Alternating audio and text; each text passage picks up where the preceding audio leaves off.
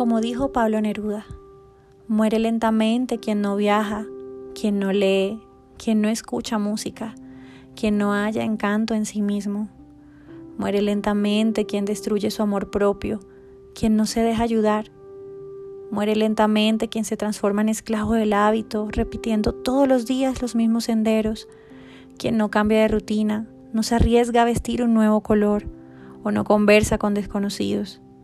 Muere lentamente quien evita una pasión y su remolino de emociones, aquellas que rescatan el brillo en los ojos y los corazones decaídos.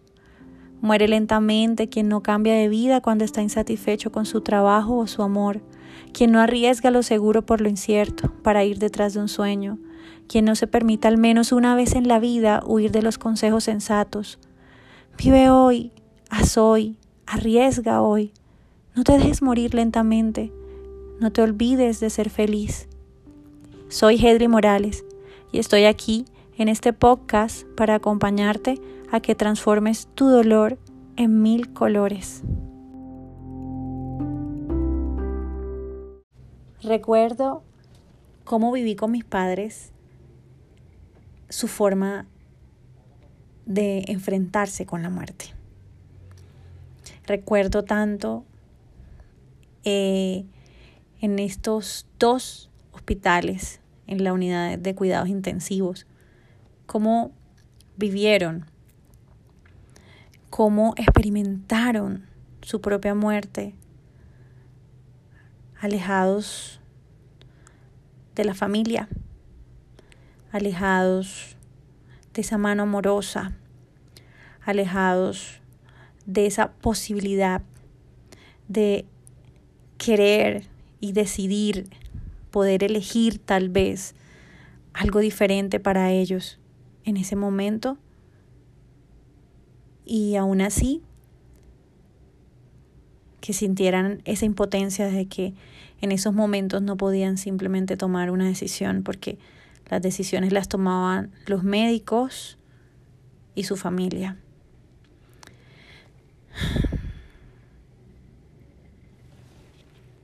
Soy Hedley Morales, creadora de este podcast Duelo de Mil Colores. Y hoy te traigo precisamente un episodio que a mí particularmente me, me llena, porque es una de las cosas y de las misiones que siento que tengo en la vida, y es poder hacer la muerte más humana, poder hacer la muerte más humana en estos lugares donde se enfrentan las personas que amamos, ¿cierto? Los enfermos terminales, en estos hospitales, incluso en asilos, incluso en sus propias casas. Pero lo que siempre he querido es que la muerte se haga más humana. Yo lo viví con mis padres, les había dicho. Entonces, eh, ahí donde uno se da cuenta en el rostro de ellos que a veces uno diría que no se tiene ni siquiera miedo a morir, sino que a veces tenemos miedo a morir es solos, alejados en una unidad de cuidados intensivos. Yo me acuerdo tanto eh, una vez mi papá en cuidados intensivos con ese deseo de comerse una perita, esa esas ganas de, de, de, era como, yo me acuerdo tanto que eh, la boca, o sea, le escurría saliva, saliva, de solamente pensar en que quería una pera. Y yo recuerdo eh, haberme dirigido a, pues a la persona que estaba en ese momento de, de ruta, de lo que le llaman de, de turno, ¿no? Al médico que estaba allí y le pedí encarecidamente porque no lo dejaban pues obviamente comer alimentos sólidos pues por temas obviamente de, su, de, lo, de lo, que él, lo que le estaban tratando. Eh, y yo le pedí le imploré que por favor o sea que tuviera un poco de empatía eh, que, que tanto era una perita y poder cumplir ese deseo que en ese momento mi padre tenía que si era posible de verdad eh, y recuerdo pues que el médico, el médico que lo trataba me lo permitió, pero pues había muchas otras enfermeras que yo le había dicho antes y no me lo habían permitido y, y tuvieron un, un trato, digamos, algo brusco. Este médico me miró y me dijo, ¿sabes qué? Dale la pera a tu padre, si eso es lo que quiere. Eh, recuerdo que esa vez creo que faltaban como tres días, realmente, fueron tres días antes de fallecer. Tres días antes de fallecer eh, mi papá. Y, y cuando le llevé su pera en un vasito picado, o sea, la manera como se la comía, cómo se la devoraba, como, o sea, era una manera que uno dice, por Dios, o sea, ya entiendo por qué la gente tiene miedo a morir. Eh, porque uno de sus mayores miedos es morir en una, eh, en una unidad de cuidados intensivos, donde lo alejan de tantas cosas y donde se le da tanta relevancia, sí, normal, que obviamente eh, impere, digamos, la tecnología, ¿verdad? Porque los avances de la ciencia y la medicina. Pero una de las cosas que yo sueño es que no nos alejen nunca del alimento espiritual, que es lo que pasa hoy actualmente a veces en, en estos lugares. Hace mucha falta la compasión, esa mano amorosa, ¿cierto? Ese alimento espiritual. Y lo separan de la posibilidad de experimentar las cosas que hacen que la vida valga la pena, porque son seres humanos y aún están vivos pueden estar en cuidados intensivos o pueden estar ya al borde de la muerte, pero son seres humanos. ¿Y por qué no llevarlos hasta el último momento a que crean que la vida vale la pena? Porque yo sé que todos algún día nos vamos a enfrentar con la muerte. Y, sé que también la muerte resulta a veces hablar sobre ella, pues siempre va a resultar compleja y doloroso. Pero eh, siempre he dicho, digámoslo, que a pesar de que esto implica tristeza y, dolor, mm, porque en la actualidad no podemos hacer que la muerte sea más humana? Porque es muy común que las personas mueran en el abandono, mueran en la soledad, que han sido obviamente recluidos en estos hospitales pero dejan de una u otra forma que el sufrimiento y el temor los inunde y los sumerja más en ese círculo vicioso de la muerte.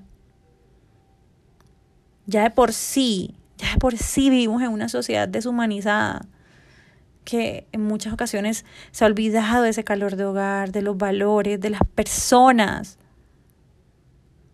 Ya a veces no se preocupan ni ni por los que están al lado, sino más por el propio bienestar. Pero para evitar ese escenario,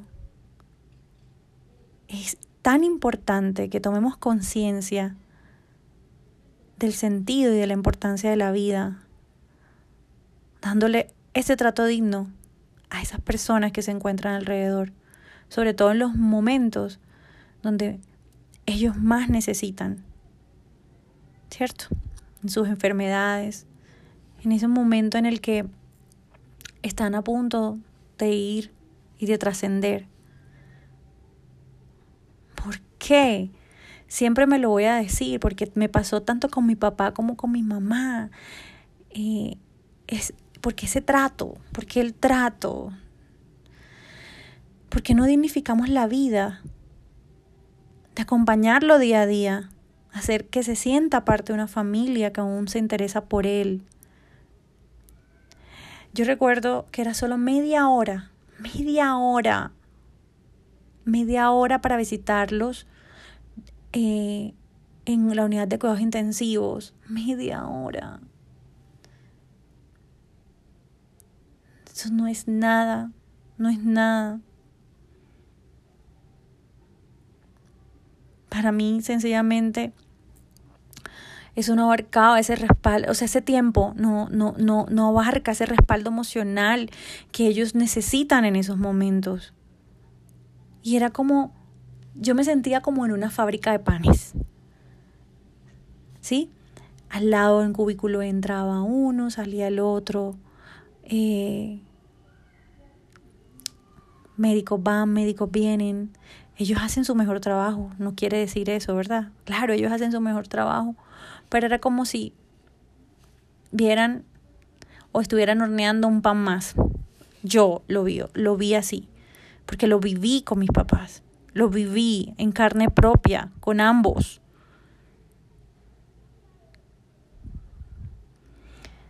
Porque es una etapa en donde hay imposibilidad de valerse por sí mismo. Y claro, eso los hace más vulnerables, porque las fuerzas vitales, pues, se bajan completamente cuando estás enfermo. Por eso es tan importante dignificar y tener compasión para que sean, digamos, la partida de esa persona sea tranquila acompañarlos en ese proceso transitorio donde se experimenta mucho temor y mucho dolor. Porque compartir el hecho de muerte, aún así que tú tengas muchos pacientes en ese momento, que tú tengas compasión por esa persona, permite sentir el calor y el valor que tiene como ser humano. Yo nunca lo vi solo los momentos en que íbamos a, a, a visitarlos los familiares.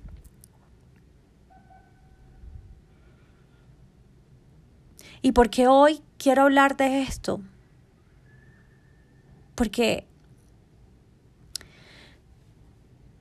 simplemente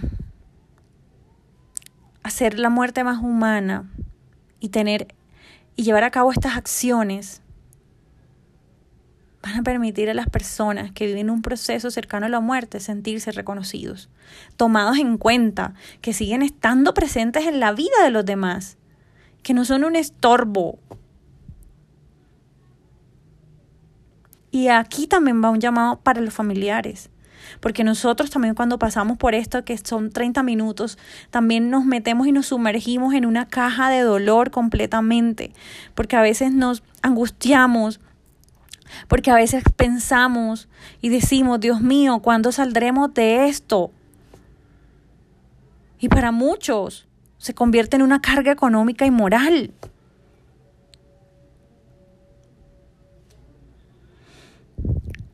Pero ellos todavía son capaces de, de, opinar, de tomar sus decisiones, claro, y les estamos quitando su propia libertad, ese espacio de autonomía,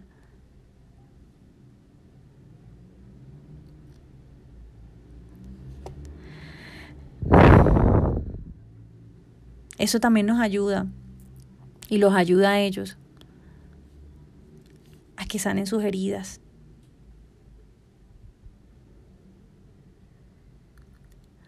Esta compasión y esta ternura en los momentos de mayor necesidad de esta persona es posible. Y lucho y Espero que el año que viene, cuando em, empiece a estudiar para cuidados paliativos, pueda de una u otra forma lograrlo.